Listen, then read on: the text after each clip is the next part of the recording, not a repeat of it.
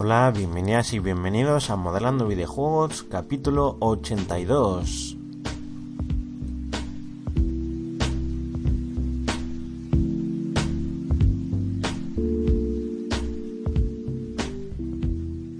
Estás escuchando el podcast programa de radio dedicado al mundo del modelado 3D para videojuegos. Ya sabéis que todo lo referente a la animación, el modelado, el texturizado, el unwrapping, los efectos de partículas, los motores de videojuegos, la iluminación y muchísimo más en ruby3d.com.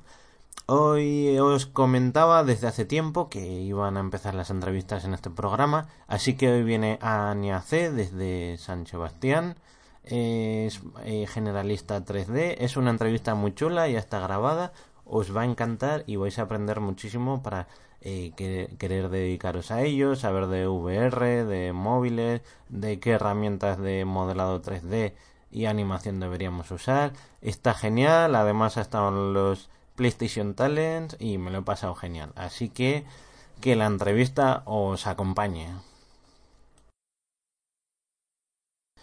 Hola, bienvenidas y bienvenidos a un nuevo capítulo de Modelando Videojuegos. Hoy estamos a viernes, día 9 de febrero del 2018. Y como os había prometido hace ya bastantes semanas, está un poco repitiendo quién venía, que le hicieseis preguntas, que iba a estar muy interesante el tema de hoy. Pues hoy os traigo a una generalista 3D que su nombre es Ania Ace. ¿Qué tal? Hola, buenas, muy bien. ¿Qué tal vosotros? Bueno, ¿qué tal tú? eh, bien, bien. Eh, para quien no sepa, eh, Anya eh, no es su, es su nick, o sea que, pero la vamos a llamar así toda la entrevista. Y bueno, ¿qué, qué tal tú? ¿Desde dónde nos estás llamando?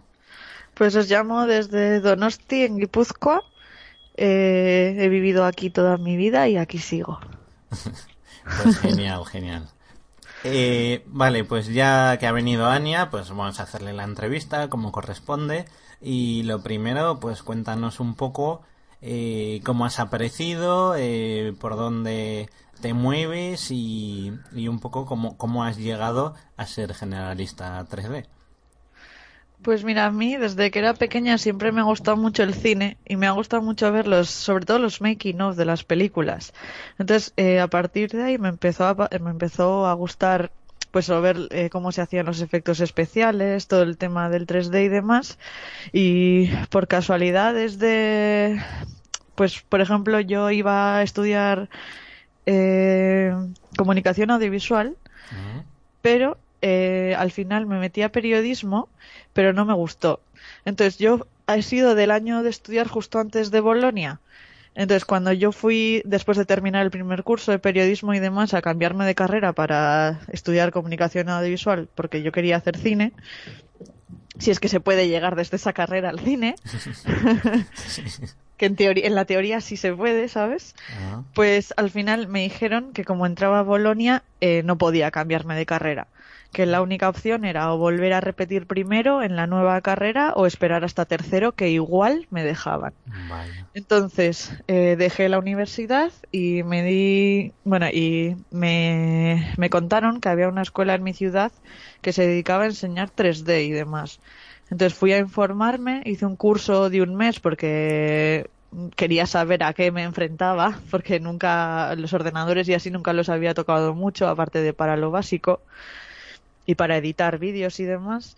Y al final me gustó muchísimo porque era como, como esculpir, pero en el ordenador y así. Me gustó muchísimo el tema del 3D. Y pues así empecé yo en el mundo del 3D. La cosa es que yo, por ejemplo, estudié para cine y televisión, no estudié para videojuegos pero al final las prácticas me tocaron en un sitio de videojuegos y ahí me enamoré de todo este mundo, del mundo indie, de me gusta que la gente muchas veces entra en contacto pues en Twitter, en ferias y demás y así he acabado aquí. Joder, qué, qué apasionante y qué interesante, la verdad es que es, está chulo que, mira, como entrevistamos hace nada a Carolina Jiménez, un poco eh, me imagino que el tema que te gusta es el cine. ¿Era más para hacer efectos visuales o los v VFX o más para dirigir tú misma películas? No, a mí me gusta, a mí siempre me gusta el estar detrás de la cámara. O sea, me gusta todo el tema del rodaje, editar vídeos también me gusta y así empecé. En principio, pues eso, como que me, me habría gustado rodar alguna peli detrás de la cámara o demás, pero después descubrí lo de los efectos especiales y la animación, porque siempre me han encantado las pelis de animación también y así entre yo. Anda. O sea, e- e- eres un poco como Hideo Kojima, que siempre ha querido ser director de cine y al final él, pues, se metió a diseño de videojuegos. En tu caso, eres generalista 3D. Eh, tengo que confesar que eh, antes de la entrevista, ayer incluso, eh, yo pensaba que generalista 3D, eh, bueno, es explicárnoslo un poco porque yo este concepto era nuevo para mí, aunque eh, sea modelador 3D, pero pensaba que era otra definición. A ver, yo según tengo entendido, por lo menos lo que nos lo que nos enseñaron en la escuela en la que yo estudié 3D, un generalista es alguien que hace todo. Porque, por ejemplo, a nosotros se nos entrenó como, como generalistas, es decir, yo hago modelado, hago texturizado, hago rigging, hago el peso, animo, eh, al final también puedo montar, eh, pues eso, los VFX, eh, los VFX y así también los puedo montar. Entonces, por eso te entrenaban como generalista y a mí el término me lo enseñaron en la escuela. Porque aunque luego sí que es cierto que dentro de la industria generalmente eres o modelador o rigger Hmm. o animador o lo que sea, a nosotros nos enseñan todo y, y por eso. Y yo también como en sí, eh, donde trabajo es una empresa pequeñita, entonces no, no tenemos departamentos de departamento de modelado, de, de departamento de texturizado. Entonces yo lo que hago es un poco de todo. Mm, O sea, que generalista incluiría animación y modelado, me entiendo, Todo. ¿no? Ah, Todo, sí, desde la animación hasta el final, digamos. Mm. En videojuegos sería hasta meter todo en el motor de videojuegos y si eso igual incluso dentro hacer alguna cosilla y en, en la animación hasta el render. ah, Y si eso igual incluso montar planos y cosas de esas. ah. Porque también me habías dicho que te gustaba otros campos, ¿no? Como la edición de vídeo. Eso es, sí, también me gusta mucho, eh, lo- pues eso, todo lo que es el cine, vamos. Ah. Y ahora los videojuegos. Aunque programar todavía no me he puesto. Eso ya sería el technical artist, ¿no? El, el- sí, el que se encarga ya de las dos partes. O sea que... Puede ser. Bien, bien. Eh, tengo aquí delante el, el currículum, que bueno, el portafolio, el, perdón, el LinkedIn. Eh, si me dejas, bueno, te leo un poco lo que dominas y así, pues si quieres poner algún punto sobre alguna ahí, pues me dices, ¿vale? Vale. Eh, bueno, pues eh, básicamente los programas que dices que usa, pues eh, 3D, 3ds Max, eh, bueno, programas de 3D, perdón, eh, 3ds Max, Maya, Softimake, eh, ZBrush, Photoshop, y también eh, Mari eh, de Foundry. Esta es la primera vez que lo oigo. Si me puedes comentar eh, qué es Pues- eso de Mari. Pues Mari es un programa, bueno, yo no lo sé, ¿eh? o sea, he Sí. tocado un poquito, es algo que la verdad que me gustaría aprender. Es un programa eh, de texturizado, sobre todo, por lo menos yo lo aprendí o lo vi como texturizado, y es como... No, es parecido a ZBrush, Hmm. pero diferente. Ah, pero muy parecido a ZBrush, por lo menos lo que vi en su día. Ahora no sé cómo habrá evolucionado. Es algo que tengo pendiente de aprender, la verdad. Mm. Y eh, me sorprende, ¿no? Eh, porque a veces eh, esto es un poco off topic, pero siempre nos meten en la cabeza de te tienes que especializar, si no dominas una herramienta y quieres abarcar todo, pues eh, no, no te van a contratar o no, no vas a ser lo suficientemente buena. Cuéntanos un poco, porque a mí también, ¿no? Eh, yo no veo limitación en dominar varias herramientas mientras las sepas usar. ¿Pero te refieres o como programa o en las diferentes áreas del 3D? Eh, buena pregunta. Eh, no, eh, me refiero en que si crees que una persona eh, puede aprender un poco de todas y aún así trabajar, o necesita enfocarse solo en una herramienta al 100%. En una herramienta.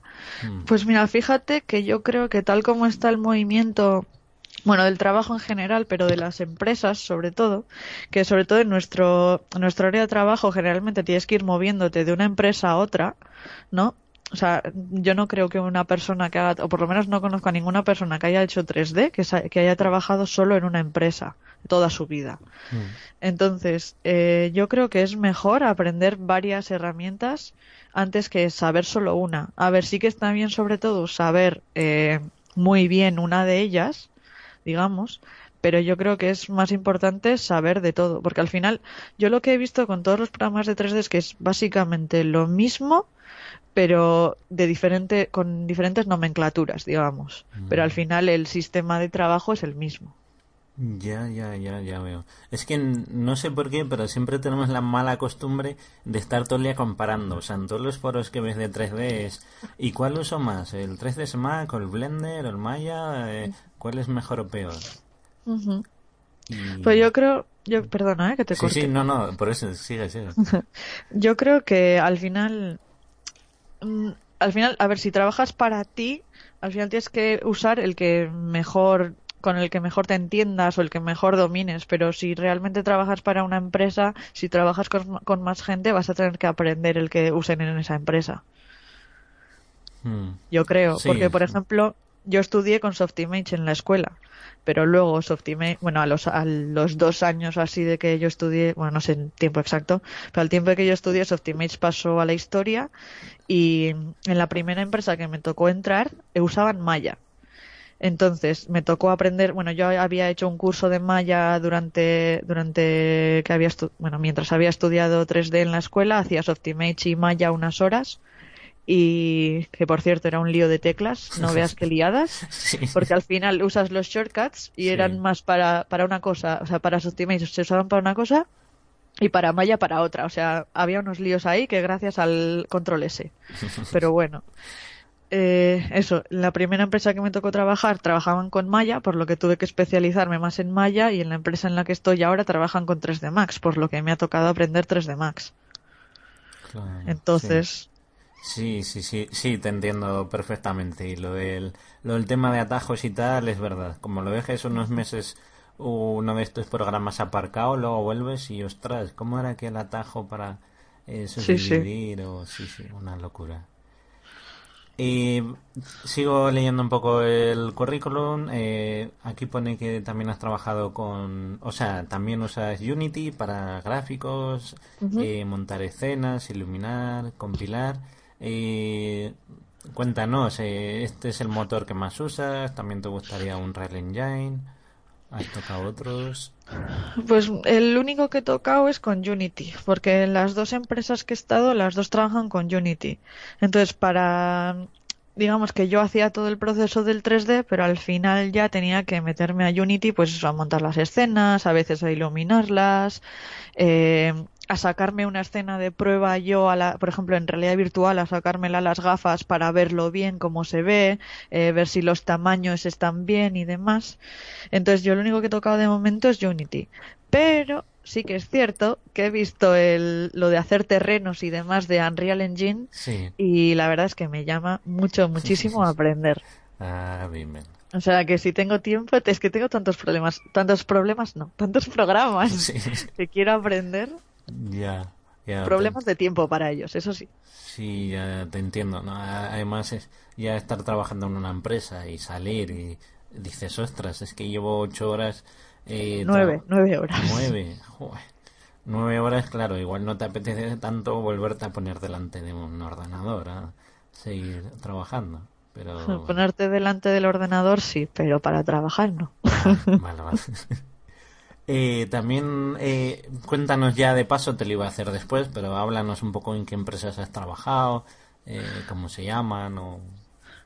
Pues empecé en Pulsar Concept, pero que ahora se llama Ludus, cambiaron de empresa y un poco de la, del estilo de empresa que eran.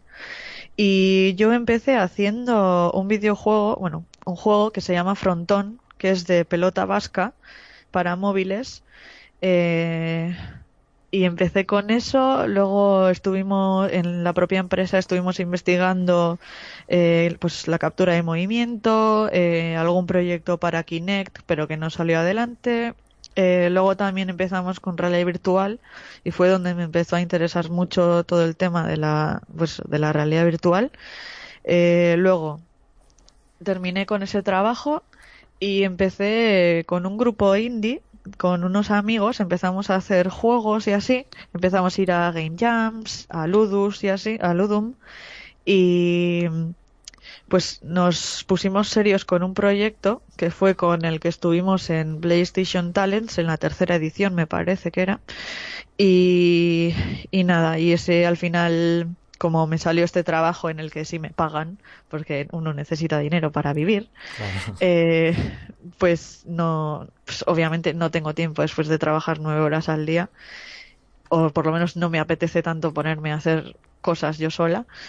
Y, y nada, ahora estoy en Explora, que es una empresa en sí es, es psicológica, lo que pasa que usa realidad virtual para hacer los test. En vez de embolia y a papel como se ha hecho hasta ahora, usamos nuevas tecnologías.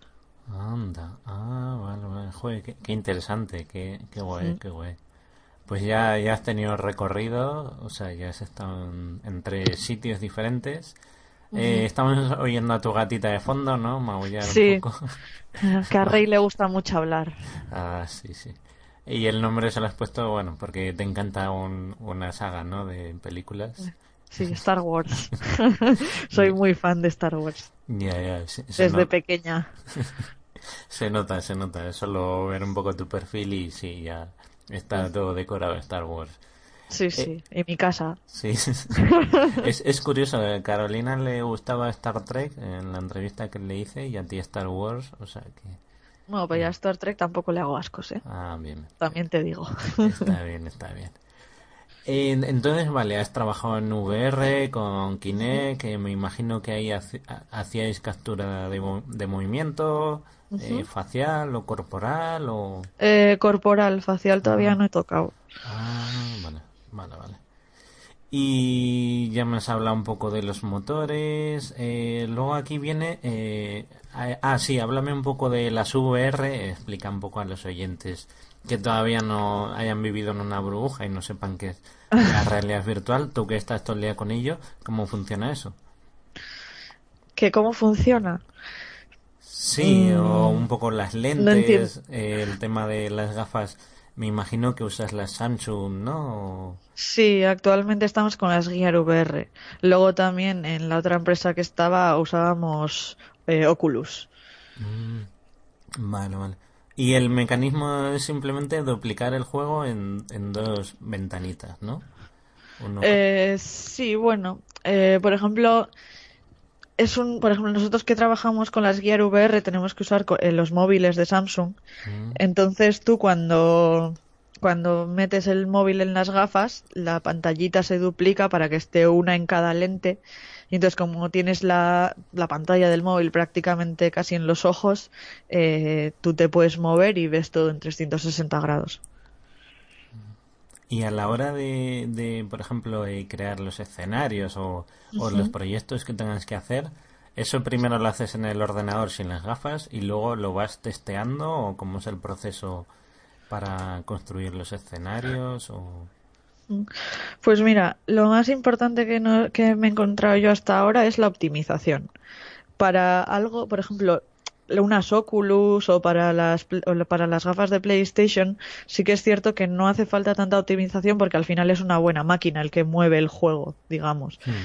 pero en el móvil tiene todavía o sea todavía son muy pequeños para soportar grandes gráficos entonces nosotros sobre todo lo que hacemos es optimizar Intentar tirar de low poly, usar atlases de texturas en vez de una textura por, por objeto, intentar también usar los menos materiales posibles, eh, tener cuidado con el anti-aliasing, eh, usar también, por ejemplo, en vez de tener agua en movimiento, esto es un ejemplo, en vez de tener agua en hmm. movimiento del motor gráfico, lo que hacemos es coger una textura y animar esa textura.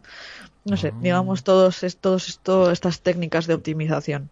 Y luego lo que hacemos es, pues eso, ir metiendo cosas en el escenario yo las voy metiendo a Unity, me hago yo misma mi propia compilación, si lleva animaciones pues me las pongo y todo y voy testeando y hasta que al final ves que laguea, que hace lag o que tiene lag Entonces cuando dices, vale, hasta aquí puedo, hasta aquí puedo venir. Entonces coges todo lo que tienes y dices, vale, ¿qué es necesario? ¿Qué no es necesario? Eh, si pongo esto queda mejor, si queda esto va peor. O sea, al final es intentar utilizar el máximo potencial del teléfono, pero sin que llegue a ir mal. Mm, bien, pues muy, muy bien explicadito, porque eh, yo hago preguntas, me, me da igual si, si parezco un tonto o tal, pero yo quiero que se sepa lo máximo posible y por eso siempre trato de preguntaros todo, cada detalle, aunque, aunque sí, yo he probado gafas de, de realidad virtual y más o menos sé, pero tú que eres la experta, pues... Bueno, experta tampoco. poco a poco. No sé, yo, yo intento que se entienda bien. Eh, entonces, eh, me imagino que eh, el VR, ¿cómo lo ves eh, como futuro? O sea, por ejemplo, Hace poco John eh, Romero, creo, eh, uno de los eh, co-creadores del Doom, dijo que no le veía el futuro para los videojuegos. No sé, tú que estás ahí todo el día con ellas puestas, ¿cómo lo ves? Pues yo no sabría qué decirte. Yo creo que el tema ahora mismo con la realidad virtual es que no ha conseguido todavía la calidad suficiente como para quedarse. O sea, yo le veo potencial, Hmm. pero no es como que todavía le falta para llegar a ese punto a ese buen punto en el que se pueda generalizar el uso, también que puedas estar más tiempo con ellas puestas. No sé si me llegaría a imaginar un futuro como el de Ready Player One, también te digo, sí, sí, sí. pero no sé, o sea, yo creo que puede ser muy guay si llega a una buena calidad, eh, a buena optimización, a máquinas cada vez más potentes, también que el precio se estandarice un poco, porque ahora mismo es bastante caro acceder a la realidad virtual. No sé, yo creo que si se sigue mejorando la tecnología y el precio se estandariza un poco, yo creo que puede estar bien. personalmente. Sí. Y el tema de las, eh, las lo diré, eh, las gafas low cost o tipo Google Cardboard o estas que salen ahora de infinidad de marcas chinas, ¿esas son recomendables o no tienen nada que ver o mm, a ver, yo he probado alguna, he probado las Google Cardboard, luego he probado un par de estas de meter cualquier teléfono y tal. Y sí que es cierto que no van, o sea, no tiene tan buena calidad como puede tener pues unas, unas Oculus, unas Vive, las de PlayStation. Mm. A ver, están bien, pues eso, para pasar el rato, para estar un rato con los amigos y tal. ah, mira, estoy en una montaña rusa o lo que fuera, pero no los, no las veo como de uso continuado. Vale, vale. Vale, bien, bien. Eh, cuéntanos ahora, eh, ya sé que esto te lo tenía que haber preguntado antes, pero eh, me imagino que eh, antes de dedicarte a esto, ¿te gustaban los videojuegos o fue después de acabar periodismo cuando te dijeron eso que me has contado o desde siempre te han gustado? Pues mira, eh, gustarme sí que me han gustado. Yo de pequeña jugaba mucho pues a los Pokémon, a... yo por ejemplo, sí que es cierto que nunca he tenido consolas en casa porque mis padres querían que estudiara y no que jugara.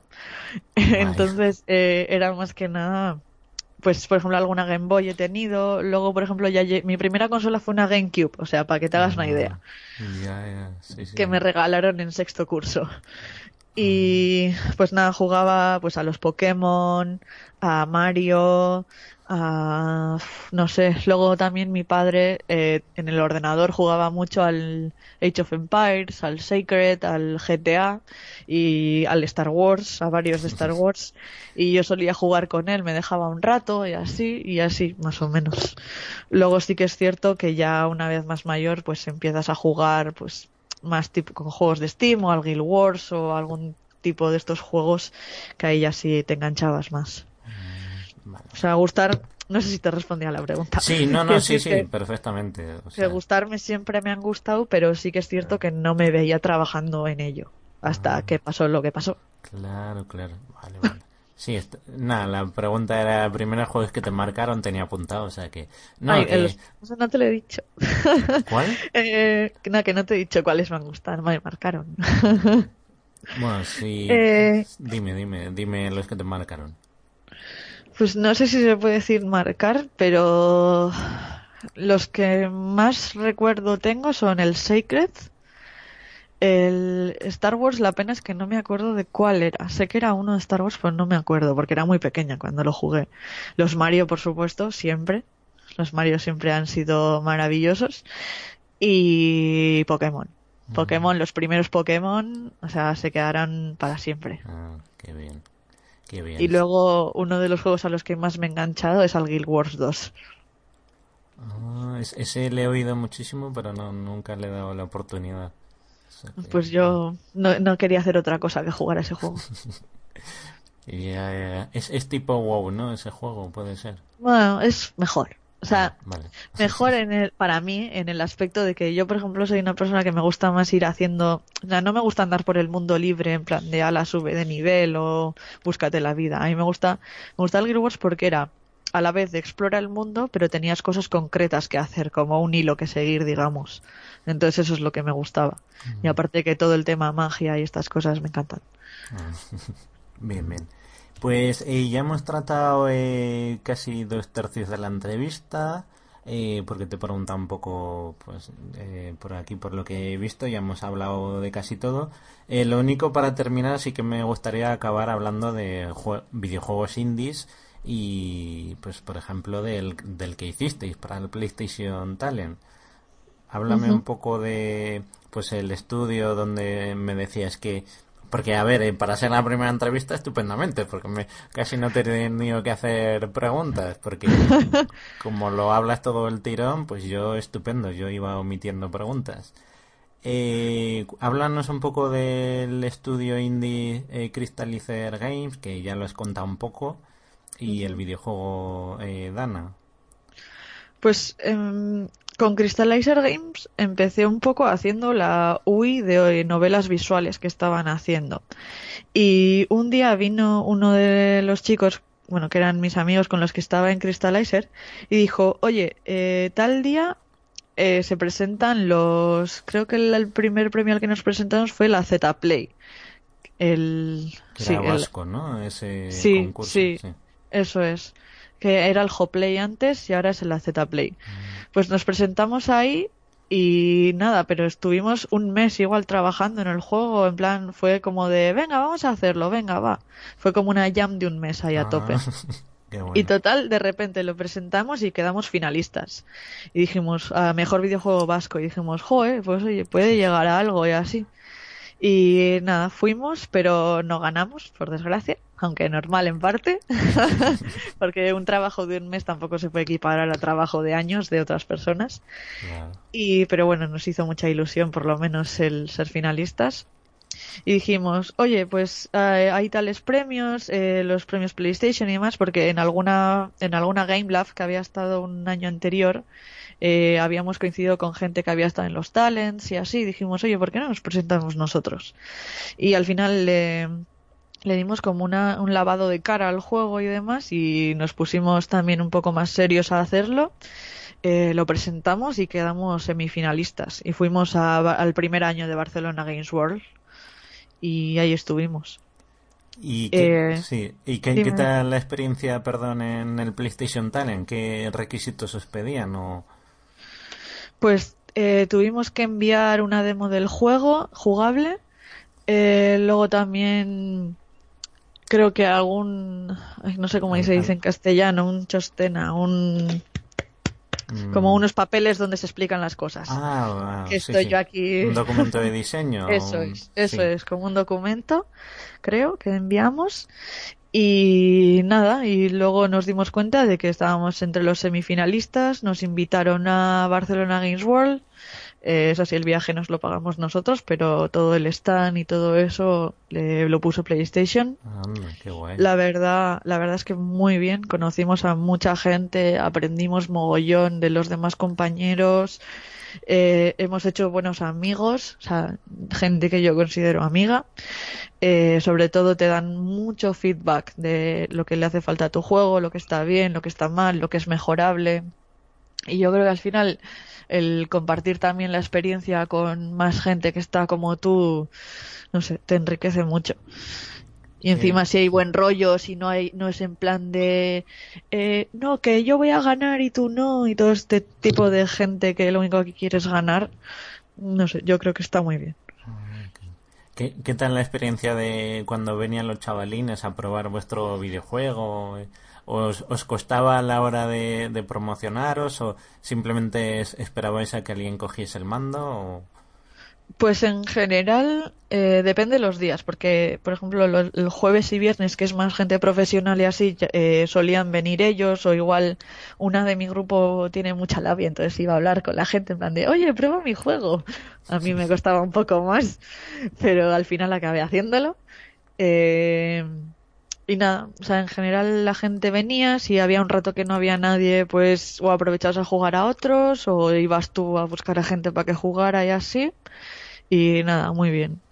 La verdad es que nuestro juego no era mucho para niños, los niños se aburrían porque querían un mata-mata.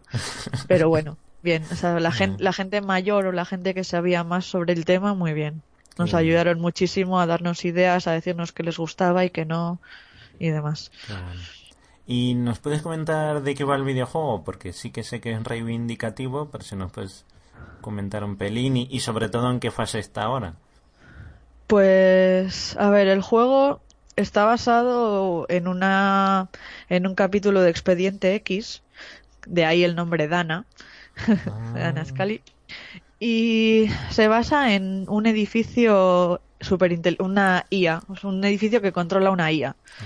Entonces se supone que iba a haber varios varios personajes con los que bueno había varios personajes con los que podía jugar con los que podías jugar y la historia en sí era que en un futuro eh, todo el agua del mundo iba a estar contaminada. Entonces, eh, muchos científicos, médicos y demás llegaban a una cura, bueno, una cura entre comillas, que era una píldora, pero esa píldora te valía para un tiempo, no te valía para, para siempre. Entonces tenían que, la gente tenía que estar comprando todo, digamos, todas las semanas o todos los meses esa píldora. Entonces, eh, a ver, ¿eh? estoy ordenando las, sí, las sí, ideas. Sí. Vale, entonces eh, la, había empezaba a haber mogollón de diferencia de clases, la gente que podía permitírselo eh, se lo compraba sin problema, había mucha gente que moría porque no se lo podía permitir y claro, si bebes agua contaminada te mueres, obviamente. Y y nada, esa era el, digamos, la idea del, del videojuego. Entonces, eh, luego cada personaje tenía su propia historia en la que eh, tenía que conseguir una píldora que había creado la IA con la que podías tomarla una vez y no necesitar nunca más esa píldora. ¿sabes? Era como te, que te curaba respecto a eso. Entonces, cada personaje tenía su historia por la que tenía que entrar en, en, ese edificio y llegar hasta el piso de arriba en el que estaba la IA que controlaba todo el edificio para robarle la píldora, digamos.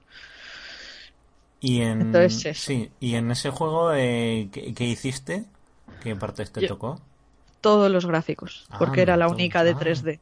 Anda, joder. O sea, éramos eh, una yo, yo hacía 3D, un programador, eh, un, un ilustrador y un músico. Ah, qué, O sea, éramos uno de cada, digamos. Joder, en- entonces me imagino que te daría muchísima ilusión verlo ahí en el en el Barcelona Games World y, y ver ahí el juego físicamente, o sea, en movimiento y que la gente esté jugando, joder, que Sí, sí. A ver, sí que es cierto que le faltaba mucha calidad, eh, o sea, porque no, no me daba a mí sola para hacerlo todo yo sola, pero muy bien. A ver, luego también es cierto que tuvimos eh, ayuda de algunas otras personas que nos ayudó, por ejemplo, eh, uno que nos ayudó con la, con la iluminación un poco, o eh, una chica, Iri, que se encargaba de redes sociales y demás, y no sé, la verdad es que fue un trabajo conjunto que estuvimos muy contentos. qué bien. Y el juego ahora, eh, que, ¿cómo está? O... Pues el juego se encuentra en, igual que acabó en, en los talents. Como no pasamos a la siguiente fase, la verdad es que decidimos un poco pararlo porque como cada uno se encontró, bueno, le, eh, nos, nos empezamos, bueno, empezamos, joder, cada uno empezamos a trabajar, eh, entonces no, o sea, no tenemos tiempo. Claro, ya, ya. Qué penita, ¿eh? Porque de tenerlo ahí ya empezado a irlo dejando, dejando. Sí, sí. Nos invitaron al PlayStation Camp de Bilbo eh, pero eso, teníamos que ir a Bilbao varios días, alguien, alguien creo que siempre tenía que estar en Bilbao y demás, y nosotros estando a una hora, y la verdad es que es muy caro ir a Bilbao, mm. eh, pues no, no te da, porque además si tienes que trabajar eh, para ganar dinero, para poder vivir y esas cosas. Ya, ya te pues entiendo. Mira, ya, ya que has hablado de eso, ya para ir finalizando, cuéntanos cómo ves el panorama actual aquí. Eh, eh, de los vamos de todos los que nos queremos dedicar a esto y alguna vez hemos empezado un juego indie o intentamos trabajar en una empresa de videojuegos cómo ves el panorama aquí a ver yo ahora mismo el tema indie me gusta mucho el aire que se respira digamos o sea me gusta mucho el todo el ambiente indie la gente que te ayuda que sí o sea no sé el compañerismo, el que todo el mundo quiere ayudar a todo el mundo.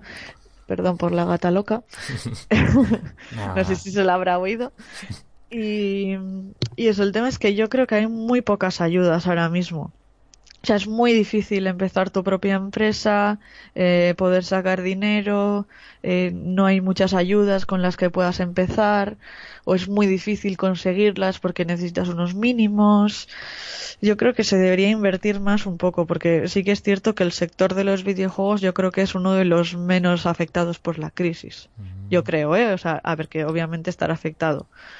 Pero, o sea, la gente sigue jugando Sí, desde luego. De hecho, de hecho, si tiene más tiempo para jugar, porque no tiene un trabajo, juega más.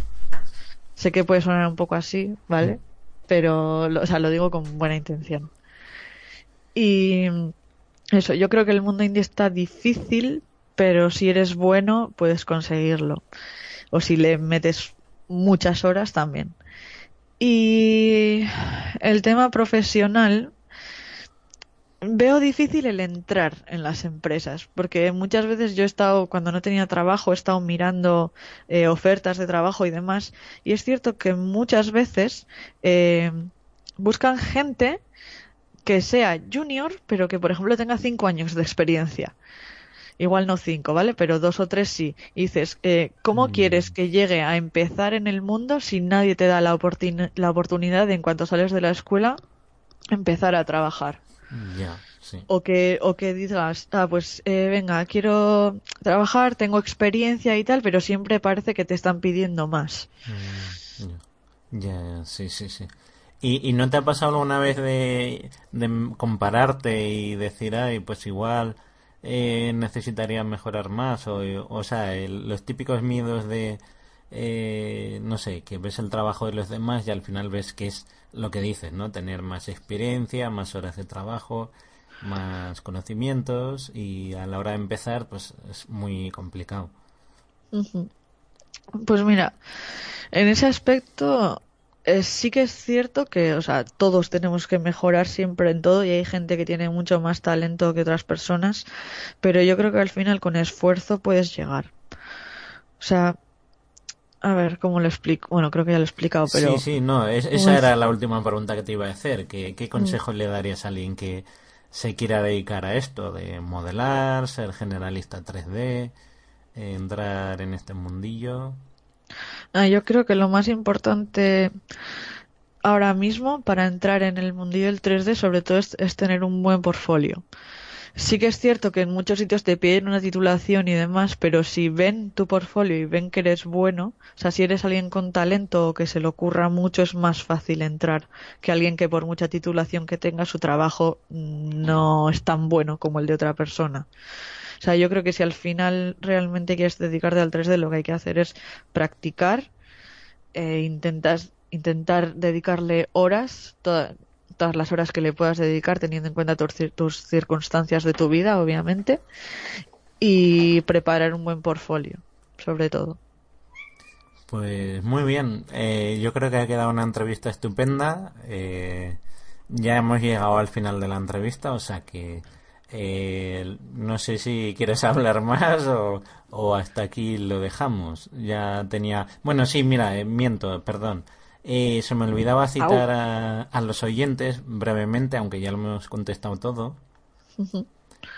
Pero a ver, eh, creo que teníamos por aquí eh, eh, eh, una pregunta de David Boyce que decía, a mí me gustaría preguntar cuál fue su manera de entrar en la industria, algún consejo para newbies, para novs. para newbies, sí. Sí,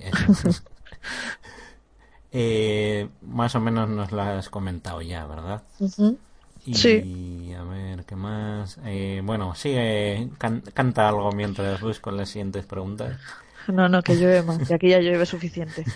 Mira, eh, otra de Alec eh, Oteiza, Alejandro García. Eh, Le conozco, sí. Ah, dice, ¿qué prefieres, Mac, Maya o Blender? ¿Y por qué? Eh, Blender no he tocado, así que no puedo hablar de Blender. Entre Max y Maya, yo creo que Maya me gusta más para modelar orgánicamente y Max me gusta más para modelar eh, arquitectura. Simplemente por, la, por el tipo de herramienta y demás que tienen. Así brevemente. Bien, y creo que había por ahí otra pregunta, a ver si la encuentro y si no, pues bueno, eh, tendremos que cortar aquí la entrevista. Eh, a ver, a ver. Bueno, pues nada. Eh, no, no me sale, o sea que simplemente pues eso, que me lo pasa muy bien, Ania, que para ser la primera vez que, te entrevistan yo creo que has quedado muy bien, que lo has respondido todo excelente y, y, que, y que ya verás con lo que te digo, ya verás cómo te llama mucha más gente para entrevistarte de nuevo. A ver, a ver. La verdad es que estoy muy nerviosa. Se me notará en la voz, supongo, pero bueno. No, es lo que hay. Pero has, estado muy bien, ¿eh? O sea, que las preguntas muy... Yo creo que todo el mundo habrá aprendido, habrá aprendido hoy un poco. Y eh, sí, que ya que estás, eh, háblanos un poco dónde te pueden encontrar, redes sociales, portafolio esas cosillas. Date ahora momento spam. pues eh, me pueden encontrar en Twitter como C, arroba Ania con mayúscula la primera y AC, las letras AC también la primera con mayúscula. Eh, en Instagram como todo en minúscula ania.ac y estoy empezando un poquito en el mundillo de Twitch también como ania barra baja AC. Y listo. Y el portfolio tengo pendiente actualizarlo, o sea que ahora mismo tampoco quiero mostrar nada. vale, vale. ¿En, en, en Twitch qué haces actualmente?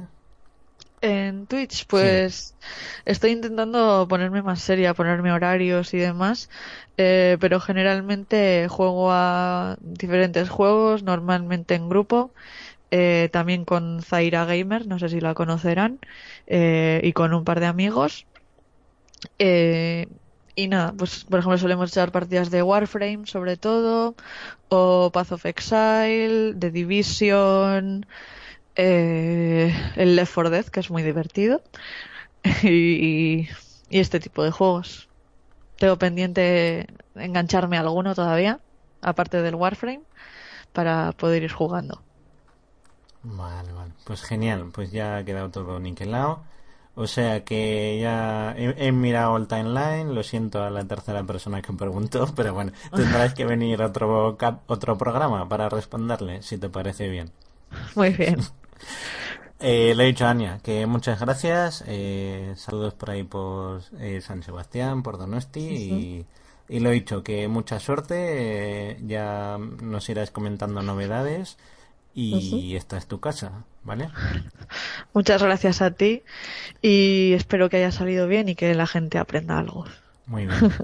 Pues ala, eh, sin más, buen fin de semana y, y recordad, como siempre digo, salir al mundo exterior. Chao. Igualmente, Agur.